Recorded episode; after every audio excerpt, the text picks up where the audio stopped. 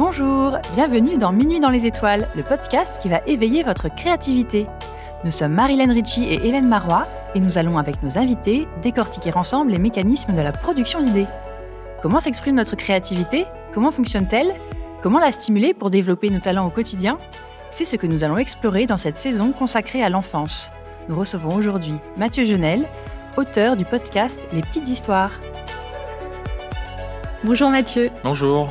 Vous ne le connaissez peut-être pas encore, mais si je devais vous en donner la recette, ce serait une bonne dose d'aventure, quelques grammes de malice et un soupçon de frisson.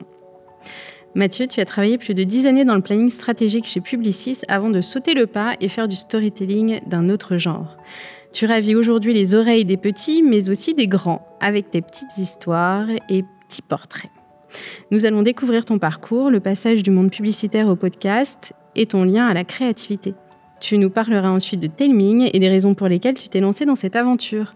Nous en saurons ainsi un peu plus sur tes rituels et astuces qui pourront, je n'en doute pas, inspirer nos auditeurs. D'accord. J'aurais aimé savoir l'environnement familial euh, qui était le tien et le lien à la créativité dans ton enfance. Mes parents n'étaient pas forcément euh, là pour me stimuler. Euh, ils m'ont apporté énormément, mais ils m'ont jamais rien refusé c'est peut-être pour ça que je suis un chouchou.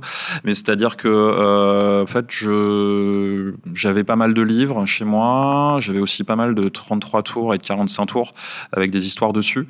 Euh, et je pense que le début de mon premier souvenir de créativité euh, ou de storytelling, c'est qu'en fait, très tôt, je commençais à me raconter des histoires tout seul pour m'endormir le soir.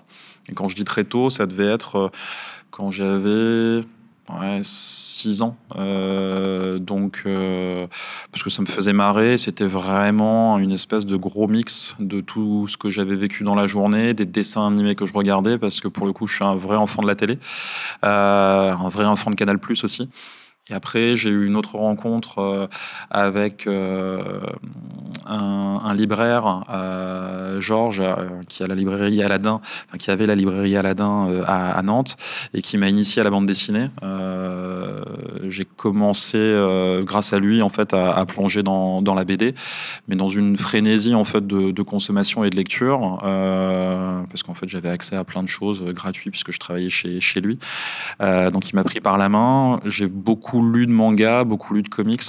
Euh, j'en lis toujours euh, beaucoup. C'est génial d'avoir réussi à garder cette continuité. J'ai l'impression que tu n'as jamais cessé de te raconter des histoires. Petit, 6 euh, ans jusqu'à jusqu'à aujourd'hui, où voilà, c'est devenu ton activité principale. Comment tu as réussi à entretenir ça? C'était par phase. je me racontais des histoires dans ma tête. J'ai très peu écrit. Euh, j'écrivais des bouts de trucs et des débuts de trucs, mais c'était euh, quand j'avais euh, entre 12 et 15 ans. et puis, à un moment donné, quand j'étais en école de commerce, je m'ennuyais un peu en cours, donc j'essayais d'écrire des débuts de trucs aussi. Mais j'ai jamais creuser quoi que ce soit. J'ai fait aussi beaucoup de jeux de rôle, euh, mais pas sur la partie scénario ou euh, ni euh, dans le côté animation de partie. J'étais toujours joueur. Euh, t'as jamais fait d'études? T'as jamais cherché à voir comment on construisait une narration? Non, comment... non, non, jamais, jamais. J'ai, encore une fois, j'ai toujours consommé beaucoup d'histoires sous toute forme qu'on puisse imaginer. Euh, mais euh, je, ne produisais pas, ou encore une fois, c'était quelque chose que je touchais du doigt euh, très, de, manière très lointaine. Après, mon métier, effectivement, euh, ça a été d'être euh, raconteur d'histoire, mais euh, pour des marques, pour leur dire qu'il y avait quelque chose de formidable à faire et qu'on avait une grande idée et qu'il fallait absolument qu'ils nous choisissent et qu'ils nous donnent leur argent pour qu'on produise cette idée. Comment tu es venu d'ailleurs à travailler dans la publicité, à faire des, études de commerce J'en suis arrivé, en fait, l'école de commerce et le parcours de, de communicant derrière. C'est un parcours assez classique où finalement, après le bac, mes parents m'ont dit tu feras un UT. Donc j'ai fait d'accord, je savais pas trop quoi faire. Ensuite, après les UT, bac plus 2, c'était peut-être un peu court. Euh, et mes parents euh, m'ont dit bah écoute, euh, tu, tu, vas continuer en école de commerce. donc j'ai fait d'accord. et puis bah, l'école de commerce, c'était pas trop mal. Et je me suis dit à l'époque que j'allais bosser dans le marketing et enfin marketing communication et la bande dessinée. parce que ça m'intéressait. Et puis, vu que j'avais, comme on dit euh, dans le marketing, une forte appétence euh, pour, le, pour Internet, euh, pour la création de sites web, etc., je me suis dit, bah, je vais essayer de, de lier les trois. J'ai fait un stage aux éditions Delcourt. Ensuite, ce que j'ai fait, c'est que j'ai fait un mémoire sur la promotion de la bande dessinée sur Internet pour essayer de me dire bah, qu'est-ce qu'on pourrait faire, que veut le public aujourd'hui sur Internet, les BD notes, que veulent-ils, et puis les auteurs, qu'attendent-ils. C'était déjà digitalisé euh, Non, pas du tout. C'était le, c'était le tout début. Enfin, on se parle des, mon Dieu, euh, on se parle de, de, 2003-2004. Donc c'était, euh, c'était le début d'Internet. C'était, on était Allez, au début de la bulle, fin de la bulle. donc, non, c'était quelque chose de très particulier. Le, monde de la culture n'avait pas encore pris un virage, un virage digital. Enfin, du moins pas le monde de l'édition. J'avais une idée d'un site euh, et puis en fait, ça s'est pas fait. Euh, je me suis rendu compte que finalement, le digital et l'édition, c'était, ça allait pas se faire tout de suite. Donc j'ai bifurqué et je me suis dit, ok, bah, il te reste plus que euh, la communication et Internet. Fais un master, c'était une bêtise, euh, pour consolider en fait mes acquis parce que j'avais rien qui consolidait mes acquis. Euh, et puis ensuite, euh, ça m'a permis d'aller, de commencer un stage chez TBW Interactive à l'époque. Et puis ensuite, je suis resté dans le monde de la, de, de, la communication parce que c'était un monde qui m'éclatait et que je pouvais faire plein de choses et que c'était complètement génial à l'époque. C'est un monde de passionnés. C'est une manière de raconter des histoires pour le compte de marques aux adultes, aux grands? Ouais, Alors au début, c'était euh, créer des sites internet. Hein, D'accord, c'était pragmatique. Que ouais, c'était vraiment très très pragmatique. Et puis après, en fait, euh, parce que je n'étais pas forcément le meilleur gestionnaire de projet du monde, euh, là aussi, une belle rencontre avec mon, patron de l'époque qui m'a dit Ouais, bah, tu vas plutôt faire du consulting parce que effectivement, tu arrives à parler et puis tu sais soutenir tes idées, tu sais soutenir les idées des créatifs. Donc vas-y, lance-toi là-dedans. Ok, on s'est lancé là-dedans. Et puis de petit à petit, euh, je, suis devenu planeur, euh, responsable du planning stratégique dans une agence. Quand tu es planeur stratégique, quel est le lien à la création? On est là pour les inspirer. Euh, enfin, pardon, c'est pas tant les inspirer que leur donner en fait une assise et leur dire, en fait, la direction sur laquelle vous devez vous appuyer, c'est celle-ci. elle nous semble solide pour telle et telle raison. maintenant, bah, élaborons quelque chose ensemble. Euh, en fonction des agences dans lesquelles j'ai travaillé, euh, le lien entre le planning stratégique et euh, les créatifs était plus ou moins fort. ça dépendait, mais en tout cas, on était là pour les nourrir et pour leur donner, encore une fois, une base suffisante pour leur permettre d'exprimer leur créativité. Mais après, l'expression de leur créativité, elle était à eux, elle se faisait grâce à leur talent et puis aussi à l'accompagnement souvent du, directeur de création avec lequel ils, ils travaillaient vous donniez un contexte, une vision stratégique, et après, libre à eux de se l'approprier et de faire des propositions. Et ensuite, c'était vraiment des, allers-retours, c'est ça Oui, c'est ça. Euh, on, résume le brief du client, donc c'est contexte, cible, objectif, insight, promesse, euh, et ensuite, euh, encore une fois, en fonction des agences, il y avait un travail plus ou moins en collaboration avec les, avec les créatifs. Et quel a été le déclencheur du planning stratégique à te lancer dans ta propre aventure et repasser du côté des histoires, mais des histoires pour enfants cette fois le déclencheur, ça a été une envie d'avoir un projet dont j'étais pas simplement garant d'une vision, mais dont j'étais sûr que la vision n'allait pas changer en fait euh, en cours de route, ce qui arrive malheureusement un petit peu, voire souvent, euh, euh, dans, le monde de la communication. Et puis aussi, euh, ça a été mes enfants, enfin mes enfants, je les appelle mes enfants d'occasion, mais c'est Alice et Martin parce que je suis, beau-père. Et en fait, pour me rapprocher d'eux, j'ai commencé à leur improviser des histoires sur la base de thèmes qu'ils me donnaient. Euh, c'était pas des grandes histoires, mais c'était intéressant. C'était un petit rituel qu'on faisait. Et à un moment donné, à cause de mon implication dans mon travail, c'était quelque chose qui avait disparu. Et euh, bah, il y a eu à un moment donné une espèce de, confluence, euh, d'alignement des planètes, je ne sais pas comment on peut appeler ça. Et je me suis dit, c'est le moment de partir. Tu en as la possibilité, puisque ça faisait assez longtemps euh, que j'étais que j'étais chez Publicis. c'est le moment ou jamais en fait de le faire, de te lancer dans un projet entrepreneurial. Et vu que tu avais ce besoin, toi perso, d'avoir un dispositif qui fournit des histoires pour tes enfants, soit pour qu'ils puissent être autonomes, soit que vous puissiez euh, les lire ensemble, bah, essaye de créer ce service toi-même, puisqu'a priori, ça n'existe pas. Euh, en tout cas, à l'époque, ça n'existait pas. je me suis lancé en fait dans ce fameux service qui s'appelait Telming, et qui était un service de lecture en ligne pour les 6-10 ans ce qui était l'âge de, mes enfants au début de l'aventure. et l'idée de ce service de lecture, c'était qu'il y ait un certain nombre d'outils qui permettent aux enfants d'être autonomes dans la découverte de l'histoire si jamais en fait bah, il n'y avait pas forcément de, parents. Euh, C'est-à-dire, du coup, il y avait un site internet, il pouvait... C'était un site internet, c'est l'équivalent, enfin, je me pitchais à l'époque comme euh, étant le Netflix euh, des histoires pour enfants, c'est-à-dire que c'était un service d'histoire à la demande où chaque semaine, il y avait une nouvelle histoire qui arrivait, qui enrichissait le, le service. Et quand je parle d'accessibilité, c'est finalement, quel que soit le niveau de lecture de l'enfant, de maîtrise de la lecture, en fait, il y avait un certain nombre d'outils qui lui permettaient de devenir autonome ou d'être autonome si, par exemple, il était dyslexique.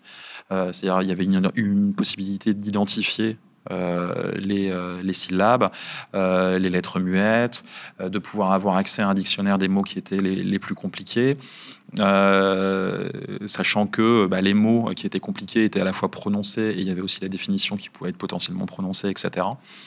Donc il y avait l'audio et le texte à la fois. L'idée, effectivement, euh, à l'origine qui m'a amené après au podcast, c'était que au tout départ, de manière toute simple, je voulais à minima qu'il y ait cette synchronisation entre l'audio et le texte euh, pour que euh, les enfants puissent encore une fois, découvrir le texte et être accompagnés dans la découverte des mots, des graphèmes, des phonèmes. donc voilà. et puis, bah, je me suis rendu compte que malheureusement, techniquement, j'arrivais pas à faire ce que je voulais faire. Donc, chose complètement. Ne faites pas ça à la maison euh, quand vous vous lancez. Euh, j'ai continué à produire de l'audio alors qu'en fait le service, euh, je savais que la fonctionnalité audio de synchro audio texte n'allait pas sortir tout de suite. et je me suis dit bah. T'as fait un pari sur l'avenir? J'ai pas du tout fait un pari sur la. Non, je, franchement, je sais pas si c'est un pari sur l'avenir. J'ai vraiment pris une décision sans réfléchir en me disant en fait tu vas continuer parce qu'à un moment donné ça va marcher, tu vas arriver à faire cette synchro. Euh, spoiler, en fait, euh, bah non, parce que euh, en fait, si on veut synchroniser du, un affichage de texte et de l'audio, il faut prononcer avec une certaine cadence. Et on était malheureusement sur une cadence un peu trop longue, enfin un peu trop rapide. Donc bof. Mais je me suis dit, plutôt que de laisser mourir ou pourrir tes fichiers audio sur, sur un disque dur, diffuse-les, parce qu'il y a un truc qui s'appelle le podcast. Nous sommes en 2018 à l'époque. Donc le podcast, euh, c'était quelque chose qui, existait. Euh, je savais qu'il y avait France Inter qui allait sortir Oli. Donc je me suis dit, bon voilà, bah, sors-le. Euh, n'en fais pas la promo, parce que d'abord tu vas te concentrer sur ton service. Et puis en fait, chaque semaine, je diffusais une nouvelle histoire. Puis j'ai regardé les stats de mon podcast en me disant qu'est-ce que je vais faire. j'ai vu qu'il y avait un début d'audience. Quand je dis début d'audience, il y avait à peu près entre 25 000 et 30 000 écoutes à l'époque, sans que j'ai jamais fait de, promotion aucune. Donc je me suis dit, ça veut dire qu'il y a un début de truc, là aussi. C'est intéressant. Euh, qu'est-ce que ça donne si euh, tu t'y mets à 100%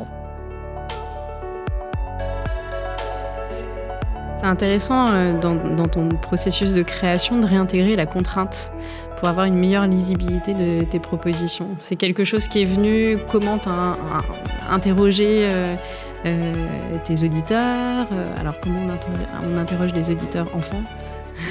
C'est très compliqué. Euh, j'ai interrogé. Alors, en fait, pour répondre à ta première question, j'ai toujours intégré des contraintes dans l'écriture. Parce que je me suis dit que faire court, c'était plus simple que faire long en tout cas pour moi, j'ai toujours eu peur d'écrire un roman, en fait. Euh, parce qu'en fait, depuis le début, même quand je griffonnais, je gribouillais des, choses, des, débuts d'histoire, euh, j'ai toujours fonctionné par fragments. Euh, voilà. Et puis à un moment donné, en fait, quand j'ai lancé Telming, je devais et je voulais écrire des histoires euh, qui ne prenaient pas plus de 10 minutes, un quart d'heure à lire. Et 10 minutes, un quart d'heure à lire, c'est euh, un, format, c'est un nombre de mots aux alentours de 1000 ou 1500, ça va dépendre du, niveau de maîtrise. Mais voilà, je ne voulais pas que ça prenne trop de temps puisque c'était une petite histoire que je voulais que l'enfant puisse consommer en, une, en une fois avant de dormir. donc la contrainte était là par défaut par rapport à des utilisateurs, mais par rapport à un instinct, j'avais pas forcément fait d'études euh, là-dessus. Je n'avais pas interrogé euh, qui que ce soit. Ensuite, euh, le format très court, c'est plus aussi une envie perso euh, d'auteur parce que euh, j'ai toujours plein d'idées d'histoire, mais bah, écrire des histoires, même de 10 minutes, ça prend du temps, alors que écrire une histoire de 1 minute, ça prend aussi du temps. Mais j'aime bien, c'est vraiment un défouloir, c'est une espèce d'exutoire qui me permet de, tester plein d'idées et potentiellement qui pourront devenir des grandes, enfin, des grandes idées. Pas au sens des idées formidables qui marqueront le monde, mais en tout cas des histoires euh, et plus, développer ensuite. Tout à fait, ouais. C'est Des petites bouchées narratives. Exactement. c'est tout à fait ça. Donc c'est pour ça, encore une fois, que mes formats sont relativement contraints. Mais en décembre, j'ai quand même sorti une histoire qui faisait euh, une heure, euh, qui était divisée en 24 chapitres, puisque c'était un calendrier de l'avant. donc je me suis frotté à du format un peu plus long. Je ne peux pas appeler ça du format long. mais voilà, on se rapproche de plus en plus d'un format nouvelle. Euh, même si j'en suis encore loin, parce que souvent une nouvelle, c'est entre 40 000 et, et 50 000 mots, donc euh, c'est beaucoup plus long. Et est-ce que tu as déjà connu, tu parles de format, format court, format long, quelque chose qui t'est plus naturel et quelque chose qui est plus compliqué pour toi, est-ce que tu as déjà connu le syndrome de la page blanche?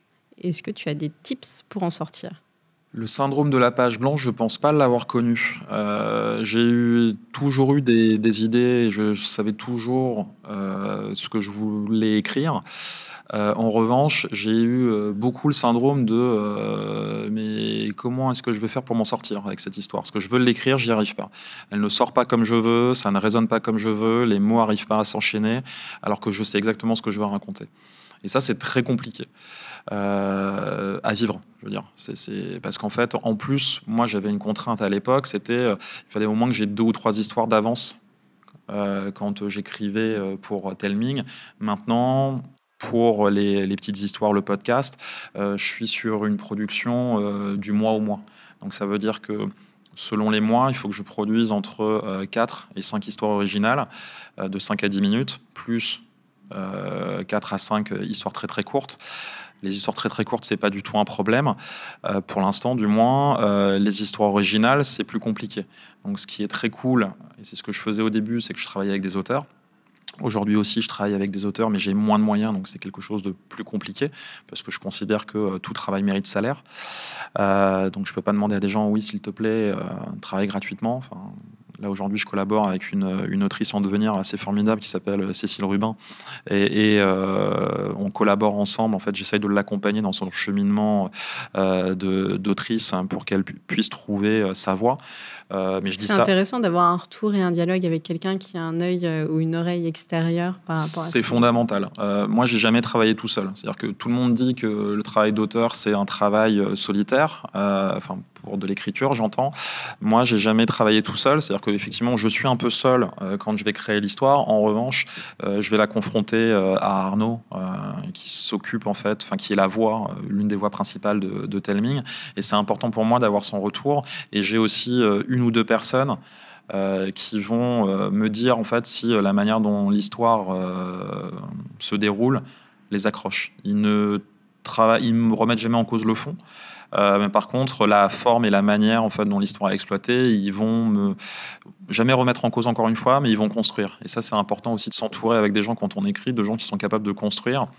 Euh, et de dire, mais en fait, là, je trouve que ça marche euh, pas forcément de la meilleure manière, il faudrait peut-être le faire comme ça. C'est-à-dire toujours trouver des gens qui, euh, c'est plus et plus égale, un, égale deux. Quoi. Un feedback positif, quoi. pas des personnes qui vont être castrateurs, mais plus des personnes qui sont dans la, dans l'aide et dans la bienveillance pour, pour euh, t'aider dans le, dans le processus. Oui, tout à fait. Après, il y a des gens qui ont plus ou moins de mal à exprimer euh, le pourquoi est-ce que ça marche pas. Et typiquement, euh, une personne qui est très importante aujourd'hui dans la lecture d'un certain type d'histoire, c'est des histoires qui sont ancrées dans le quotidien, dans la vraie vie, c'est ma fille Alice, où je lui fais souvent lire parce qu'elle aime bien ce, ce, type d'histoire. Et même si elle a 12 ans, donc elle est un petit peu hors cible, puisque les petites histoires, c'est pour des, du, du 6-10, enfin du 4-10, puisqu'on est sur de l'audio. Euh, c'est important pour moi d'avoir son feeling parce a, elle a quelque chose, elle est assez juste en fait dans sa manière de, juger l'histoire. Et donc, euh, quand elle me dit j'accroche pas, c'est ce que c'est souvent la réponse qu'elle fait, j'accroche pas trop. Euh, je lui demande pourquoi et j'essaie de creuser avec elle. C'est intéressant. Je crois que c'est l'éditeur de J.K. Rowling, Harry Potter, qui a eu le conseil de sa fille, de sa jeune fille, de quand même prendre le temps de lire ce qui lui avait été envoyé. Et ça a donné euh, l'édition euh, d'Harry Potter, alors que euh, beaucoup de maisons avaient fermé la porte à J.K. Rowling. Donc, le fait de naturellement demander l'avis d'un enfant, même s'il est hors cible, comme tu dis, un petit peu plus, voilà, un peu plus âgé que, que le scope d'âge auquel est destiné les petites histoires, c'est c'est une super intuition. Oui, et puis euh, bah, pareil pour Martin, je, lui demande moins de lire mes histoires parce qu'il est plus sur d'autres typologies d'histoires aussi, puis il lit, il euh, il énormément. Euh, je pense que j'ai un peu une espèce de pudeur où j'ai pas envie de le déranger avec mes trucs, alors que Alice, c'est peut-être plus facile, je ne saurais pas trop l'expliquer. Mais c'est important en tout cas de se nourrir. Et Martin, quand il aime bien une histoire, il a, il dévoré un livre en, quelques jours. Je, me, je, lui demande pourquoi, pour essayer de comprendre en fait ce qu'il ce qu'il a aimé. Avoir des, de toute façon, avoir des feedbacks, que ce soit d'enfants ou d'adultes, en tout cas de gens, c'est très important et euh, parce que, encore une fois, ça rend meilleur. Même si parfois ça peut faire mal, certains retours peuvent faire mal, c'est important et c'est comme ça qu'on se construit. Après, pour maîtriser la créativité dans, quand on est auteur, alors moi je suis un jeune auteur, hein, ça, fait, euh, ça fait à peine deux ans que je, me suis vraiment mis à écrire de manière sérieuse, euh, à essayer de produire chaque semaine une nouvelle histoire. Euh, donc. Mais c'est important, encore une fois, de se faire guider. En France, ce qui est dommage, c'est que des script doctors, ça existe assez peu, voire pas du tout. donc des gens qui vont vraiment vous accompagner pour travailler un script, travailler un manuscrit, il n'y en, a, en a pas forcément beaucoup, surtout dans la littérature. par contre, il y a plein d'ateliers. Euh, et j'ai fait des ateliers, on m'en a offert même, j'ai eu cette chance-là euh, quand, quand, je suis parti de chez Publicis. Euh, il y a des gens qui se sont cotisés pour m'offrir un atelier d'écriture. Et ça, ça a été aussi super important parce que bah, ça te, même si là aussi c'est de la contrainte, parce que c'est de l'astreinte, parce qu'il faut y aller, ça peut être des ateliers quotidiens, comme ça peut être des ateliers, des, des rendez-vous hebdomadaires. Mais en fait, il faut, enfin, faut travailler. Euh, et c'est ça qui est intéressant. C'est on, sort de sa zone de confort, on nous amène, on nous amène dans des endroits euh, qu'on n'a pas encore explorés. Et je pense que c'est important. On étire un peu les limites. Et on se contraint aussi à, l'exercice, à pratiquer, pratiquer, pratiquer. Et puis, euh, Ouais, et puis, euh, bah, mine de rien, alors c'est toujours des, des, des, courants de pensée euh, par rapport à l'écriture, mais oui, l'écriture, ça s'apprend. Il y a des cours. Il y a, on a, aux, États, unis ou en Angleterre, enfin en, anglo, en anglo-saxonie, ils appellent ça le creative writing. Mais oui, il y a des structures euh, quand, on écrit, euh, quand on écrit une histoire, c'est important de, se nourrir. Moi, j'ai beaucoup de mal à lire des bouquins. J'ai des copains euh, qui lisent un nombre de bouquins comme l'anatomie du scénario ou d'autres qui sont super nourrissants. mais très techniques. qui sont très techniques, mais aussi super bien écrits pour justement les rendre digestes. Mais en fait, moi, j'ai toujours eu du mal. Donc, les ateliers, pour moi, c'est un moyen de continuer à apprendre. Parfois, il y a de la répétition, mais la pédagogie passe par la répétition, donc tant mieux. Et ça me permet, encore une fois, d'essayer d'aller plus loin, d'essayer euh, d'affiner mon style. Et puis après, au-delà de ça, bah, ce qui est important, c'est, moi j'ai cette chance-là aujourd'hui, c'est euh, de confronter son, texte de, à des collaborateurs, euh, donc Arnaud et Karine, qui sont les comédiens derrière les petites histoires me nourrissent beaucoup. Et puis aussi euh, de le confronter à une audience, à un public. Donc, j'ai la chance d'avoir une, euh, une, certaine audience aujourd'hui et qui me permet de savoir, euh, d'avoir des retours et de savoir ce que les gens pensent des histoires, s'ils les ont aimées ou pas aimées. Et ce qui est génial aujourd'hui, c'est que j'en ai pas beaucoup, mais j'ai quelques retours spontanés sur les histoires. Et ça, c'est très riche et très nourrissant parce qu'à un moment donné, quand on dit j'aime bien, J'ose pas encore le faire assez, à mon sens, mais quand on a la chance d'avoir quelqu'un qui spontanément vous dit j'aime bien quand vous êtes un jeune auteur, bah, il faut en fait avoir le courage, et je pense que c'est ça, c'est de, de, de, de, lui demander en fait ce qu'il a bien aimé. De creuser un peu. De creuser un peu, parce qu'en fait, là aussi, c'est se dire ah oui, bah là j'ai réussi ça alors que je pensais l'avoir raté. Alors après, c'est une personne parmi un, certain nombre, mais euh, c'est important. Et puis, il y a aussi un autre truc qui est super important, c'est euh, de rien lâcher, de parfois, même si le truc n'est pas idéal, de le sortir, euh, d'oser se réécouter, se relire pour se dire comment, euh, comment j'ai évolué, puis qu'est-ce que j'aime pas dans ce que je faisais hier et par rapport à ce que je fais aujourd'hui. Garder une, forme de prise de recul. Alors, il y a deux choses intéressantes. À la fois la prise de recul, le fait de pouvoir sortir un peu de soi et regarder ce qu'on a produit et d'avoir un, un, regard critique sur ce qu'on a produit. Et puis aussi la, deuxième chose que tu as dite euh, avant cela même, qui est de se lancer alors même qu'on ne pense pas avoir dans les mains l'objet parfait. Oui.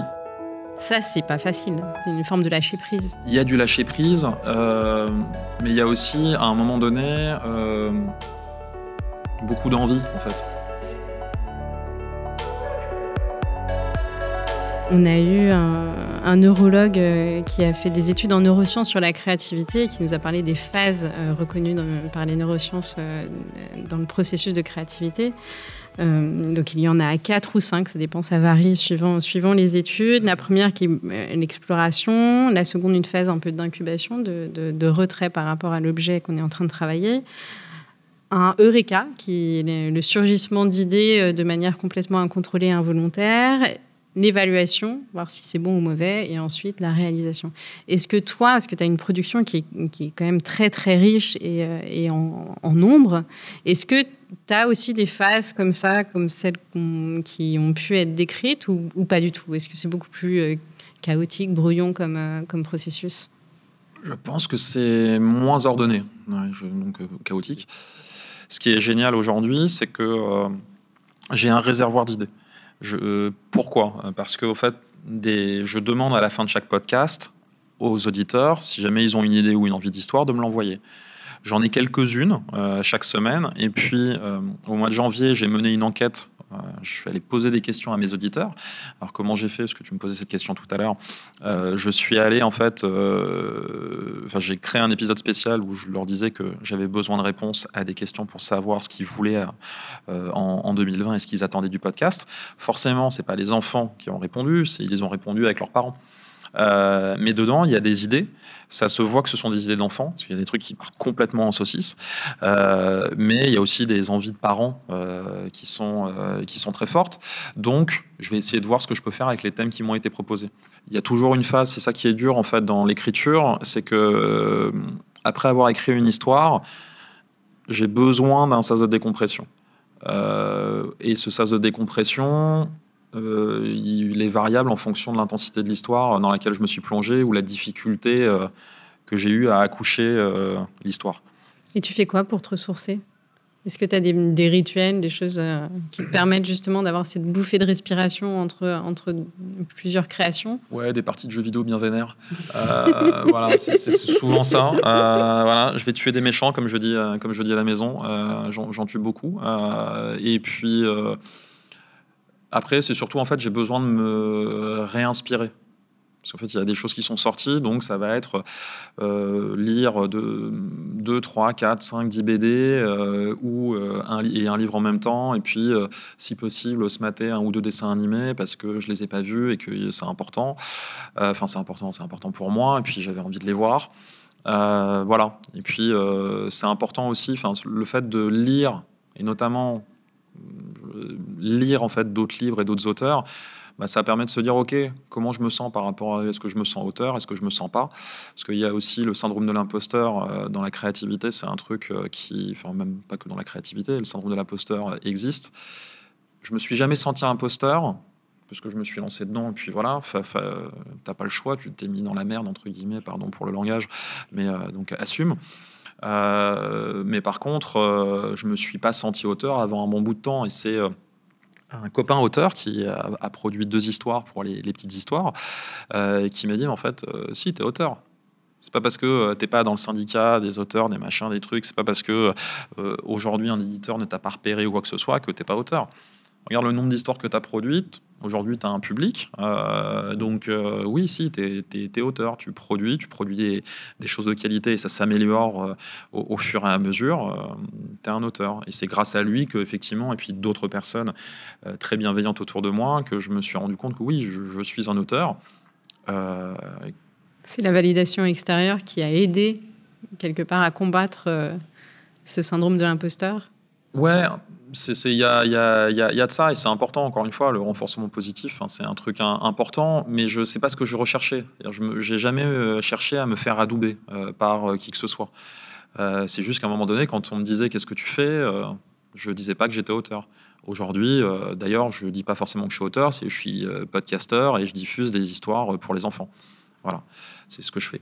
Et après, quand on me dit, mais c'est toi qui écris, je fais, bah oui. On a parlé avec euh, Alexandra Carlin, parfumeur, d'odeurs addictives et de rechercher les odeurs qui sont addictives pour essayer de les avoir dans, dans le jus du parfum qu'on développe. Est-ce qu'il y a des histoires ou des personnages addictifs? Moi, il y a des aujourd'hui, oui, il y a des il y a des univers et des et des héros que j'ai envie de que j'ai envie de retrouver. Donc, il y a Timéo, un enfant qui plonge euh, dans des livres vierges on ne sait pas comment et pourquoi il les reçoit, mais en tout cas, il en reçoit et à chaque fois, dès qu'il les ouvre, il part dans des univers comme Alice au pays des merveilles. Euh, donc, euh, j'ai envie de voir où est-ce que ça va l'amener. J'ai envie que, ces histoires soient un peu absurdes. En tout cas, les univers dans lesquels il, tombe soient de plus en plus absurdes. Donc, je pense qu'il y a des choses à faire. Il y a euh, des personnages, des petites créatures qui s'appellent les Kiklos et qui en fait vont ramasser partout dans les mondes et pas simplement dans un monde euh, qui est le nôtre, euh, les objets oubliés par euh, les, habitants. il les recycle. Kiklos, c'est un peu lié au recyclage. Donc j'ai envie, pareil, d'explorer cet univers et voir où il peut m'amener, mais il n'y a pas un héros.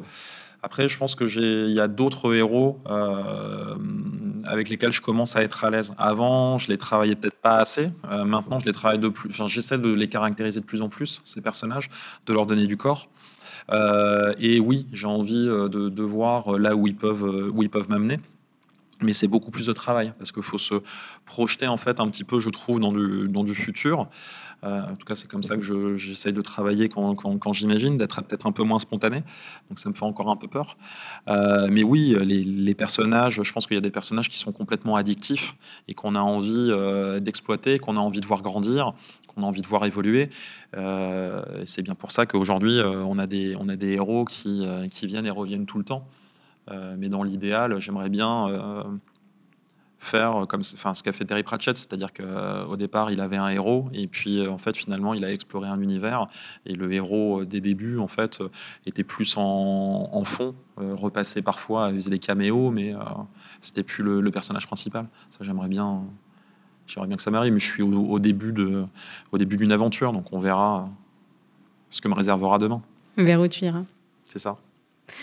On raconte tellement de choses avec les histoires. Est-ce qu'il y a des messages en particulier, plus sociétaux, que tu as envie de faire passer à travers l'écriture de tes histoires ou pas du tout? C'est vraiment euh, juste euh, laisser libre cours à l'imaginaire sans... Ce qu'on m'a dit un jour, c'était qu'il y a toujours des messages. Même si on fait des petites histoires, en fait, même si euh, on a l'impression qu'il n'y a pas de message, il y a forcément du fond dans une histoire. Euh, après, c'est est-ce que tu as envie de le travailler ou pas? Et est-ce que tu as envie que le message soit réellement mis en avant, compréhensible, etc. Euh, moi, je pense que ce qui m'intéresse principalement, c'est d'essayer de c'est pas un message, c'est plus une thématique, c'est le regard de l'enfant en fait, et, euh, l'enfant c'est la, liberté, la, légèreté de l'enfance. Euh, ça, c'est quelque chose qui me, qui me tient à cœur. Et après, le thème qui m'intéresse, c'est euh, le traitement de la différence quelque chose d'assez actuel. Euh, je ne sais pas si toutes mes histoires en, parlent, euh, pas forcément, mais euh, ça c'est un thème que j'aimerais de, plus en plus aborder. C'est-à-dire le, vivre ensemble, accepter l'autre tel qu'il est, ou même s'accepter euh, tel qu'on est. Ça, c'est des choses qui me touchent. Mais je pense qu'aujourd'hui, je ne suis pas forcément le meilleur pour le faire euh, et qu'il y a des auteurs qui sont assez formidables dans, mon entourage et j'aimerais vraiment qu'ils continuent, enfin, qu'ils puissent explorer euh, ces, thèmes-là avec moi. Et donc, c'est une des raisons pour lesquelles aujourd'hui j'essaie de développer le podcast, justement pour pouvoir leur donner les moyens de, de pouvoir explorer ces thématiques. D'ouvrir d'autres horizons. C'est ça. Merci beaucoup pour cette plongée à la fois dans ton projet entrepreneurial, dans ton processus de créativité. Je pense que tu as dit des choses euh, absolument fondamentales pour, euh, pour ce qui est du travail de l'écriture et de la manière de nourrir son imaginaire. Euh, je vais laisser la parole à Hélène qui va te proposer un voyage dans tes étoiles.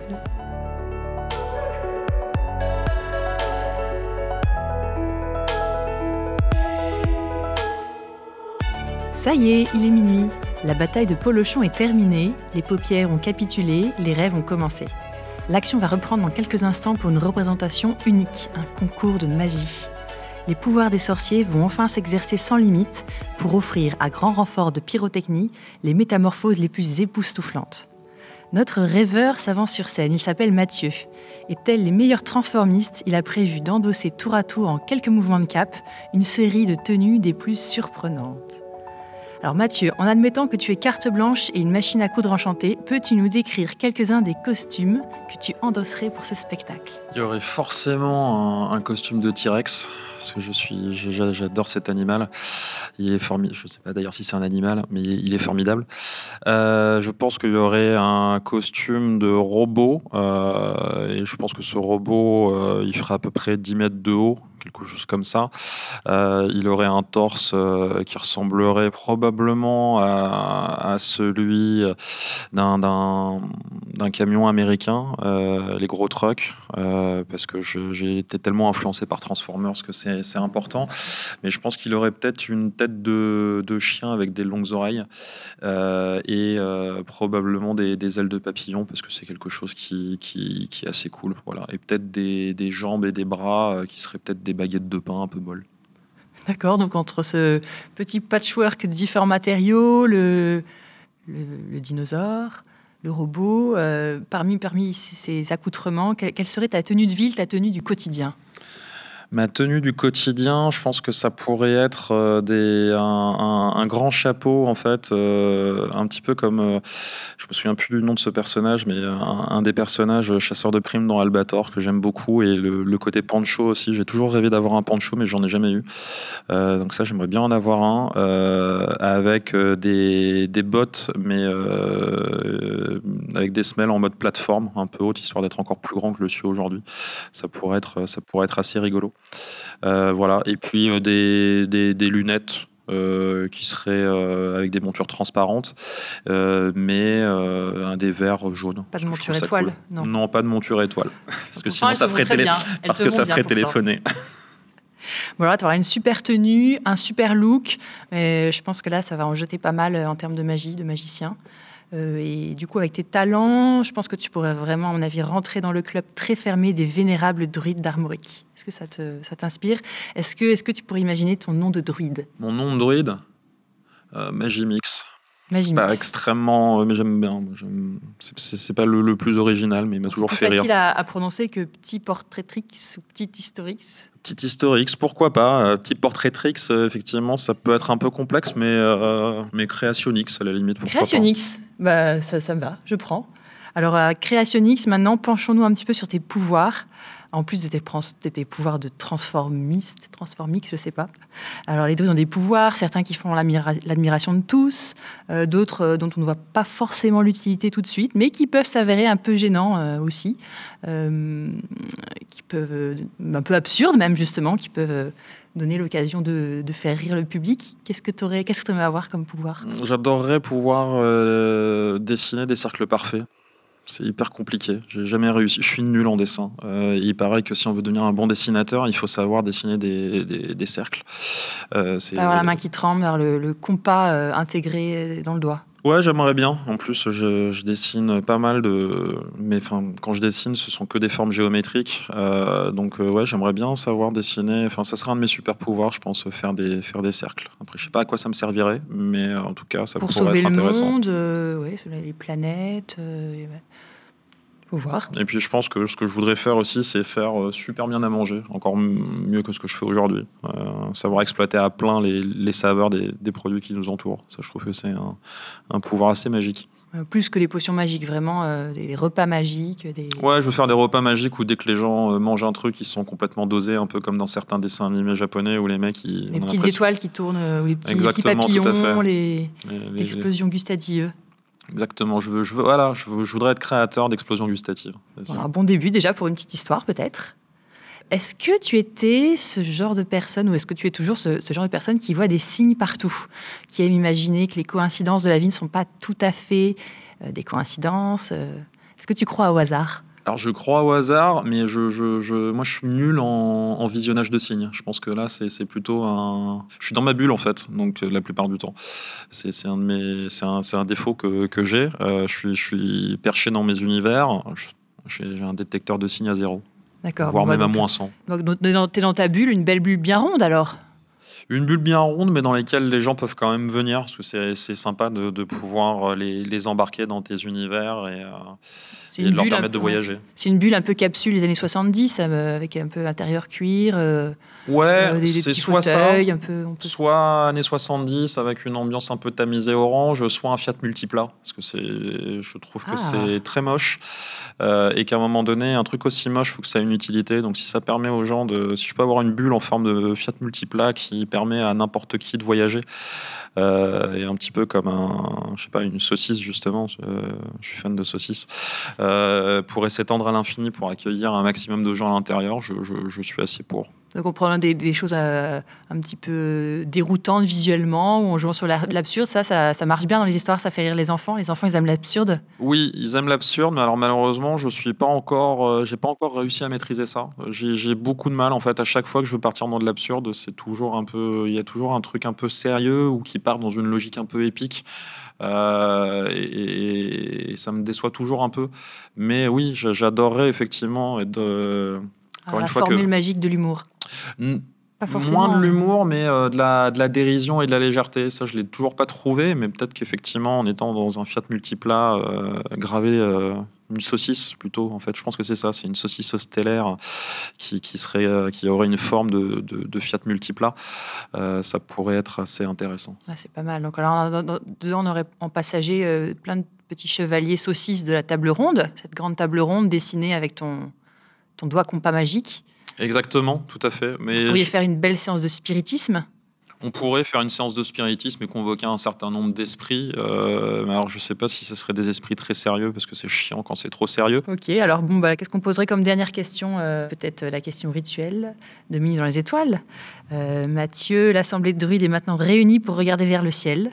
Peux-tu nous décrire l'aspect d'une constellation qui porterait ton nom? Je pense que ça pourrait être une saucisse. Voilà, c'est une forme assez simple, assez sympa et qui, qui, peut se ranger euh, qui peut se ranger partout. On a toujours besoin d'une saucisse avec soi. C'est quelque chose d'important. Efficace. Bon, bah alors, et quel moyen de transport pour rejoindre la, la saucisse céleste Bah, justement, le Fiat Multiple à saucisse. Ah, Je pense que là, la boucle est bouclée. Voilà, je pense que c'est important, une Avec quadrature de cercle, c'est ça. Ok, alors bah, on a fait des ponts entre tout. C'est parfait. Mathieu, merci pour ta spontanéité. On voit que tu sautes facilement dans l'imaginaire sans ceinture ni bretelles et surtout que tu t'en amuses. Et ça, c'est un beau signe de créativité. Merci beaucoup. Et voilà, ce voyage s'achève. Vous pourrez retrouver toutes les références liées à cet entretien sur notre site minuitdanslesétoiles.fr. Si vous avez aimé ce moment passé ensemble, n'hésitez pas à vous abonner pour ne pas manquer les prochains épisodes et à nous suivre sur Twitter et Instagram at Minuit dans les étoiles. Vos commentaires et vos étoiles sont précieux pour nous faire connaître et nous améliorer, alors on compte sur vous. À très vite